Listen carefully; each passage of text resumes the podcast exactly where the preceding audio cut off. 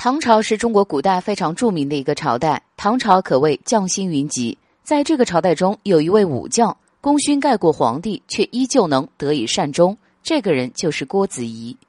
郭子仪是一个大将之才，在他出山的时候，朝廷已经到了悬崖的边缘。由于皇帝的昏庸，朝廷一败再败。郭子仪领军之后，便开始寻找机会，一点点将局势扳了回来，最终打败叛军，保卫了唐朝基业。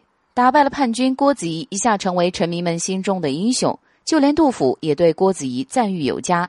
但是安史之乱的爆发，就给皇帝提了一个醒，让他们明白手握兵权的将领，如果是反叛起来有多么可怕。更何况郭子仪不仅手握重兵，还受到天下百姓的拥戴，他若是反叛，岂不是比安禄山还要可怕？因此，皇帝也对郭子仪产生了怀疑。但郭子仪不愧是名臣，在得知皇帝怀疑之后，立刻做出了一系列举措。他先是把府邸围墙全部扒掉，让家人全部生活在大众视线当中。此举看似荒唐，实则极为高明。郭子仪这样做是在向皇帝表明自己的诚意。自己连府邸和日常生活都可以昭告天下，还有什么不敢让皇上和天下人知道的呢？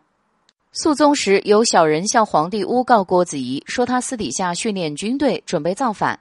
但肃宗听完这番话后，却大笑起来，说道：“就算全天下人都反了，郭子仪也不会造反。”说完这番话，肃宗严惩了诬告郭子仪的人，彻底让那些嫉恨郭子仪的人死了心。